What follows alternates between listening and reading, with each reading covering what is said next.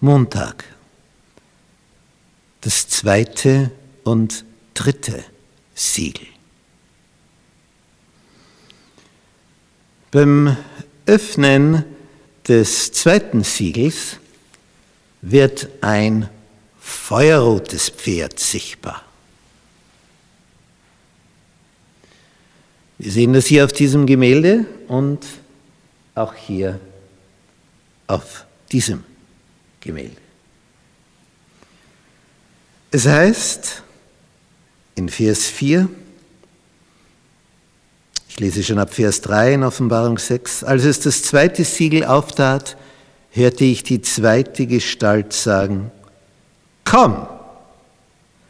Und es kam heraus ein zweites Pferd, das war feuerrot. Und dem, der darauf saß, wurde Macht gegeben, den Frieden von der Erde zu nehmen, dass sie sich untereinander umbrächten. Und ihm wurde ein großes Schwert gegeben. Der Frieden wurde genommen von der Erde. Dadurch, dass sich die Urchristen in diesem römischen Reich so ausbreiteten, wurden die römischen Herrscher, Kaiser darauf aufmerksam, vor allem wegen einer Sache.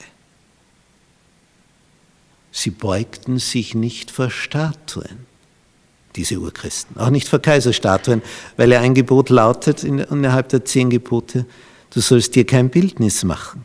Weder von dem, was oben im Himmel, noch von dem, was unten auf Erden ist. Bete sie nicht an, diene ihnen nicht. Jetzt verbeugen die sich nicht, auch nicht vor einer Kaiserstatue. Und dadurch kommt es zur Verfolgung.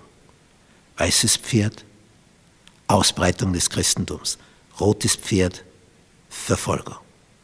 Aber je mehr sie umbrachten, je mehr den wilden Tieren im Kolosseum den Löwen vorgeworfen wurden, je mehr sie mit Pech bestrichen und anzündeten als lebendige Fackeln, desto mehr kamen dazu, weil sich die Leute fragten, die brauchen nur eine Kniebeuge machen. Warum tun die das nicht? Die haben keine Angst vor dem Sterben, keine Angst vor dem Tod. Warum nicht? Sie vertrauen darauf, dass sie auferstehen. Oh, was für ein Glaube. Was für ein Vertrauen. Das möchte ich auch haben. Und so wie sie starben, so kamen neue dazu, noch mehr. Das Blut der Märtyrer, das Same der Urkirche der Christen. Dann wird das dritte Siegel geöffnet.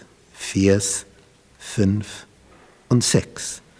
Und als es das dritte Siegel auftat, hörte ich die dritte Gestalt sagen, komm! Und ich sah und siehe ein schwarzes Pferd. Und der, der darauf saß, hatte eine Waage in seiner Hand. Und ich hörte eine Stimme mitten unter den vier Gestalten sagen, ein Maß Weizen für einen Silbergroschen und drei Maß Gerste für einen Silbergroschen. Aber dem Öl und Wein tu keinen Schaden.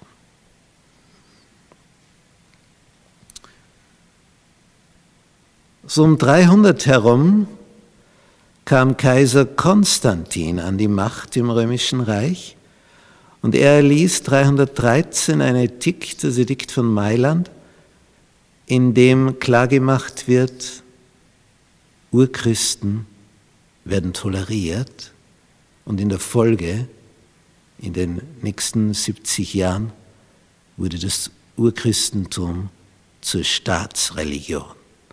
Oder sagen wir besser, eine Mischung von dem, was Christenheit lehrte und was die Römer als heidnische Religion hatten. Es kam zu einer Verschmelzung.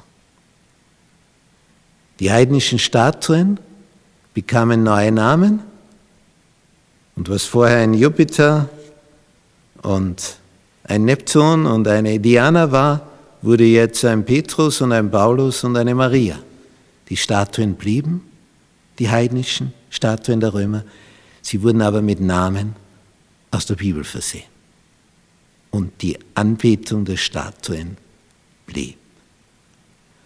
Und die neue, vermischte Religion, die jetzt Staatsreligion wurde, diese Mixtur, nannte der römische Kaiser, weil er römischer Kaiser war, nicht Christentum oder christlich oder christliche Kirche, sondern römische Kirche, weil er ja römischer Kaiser war.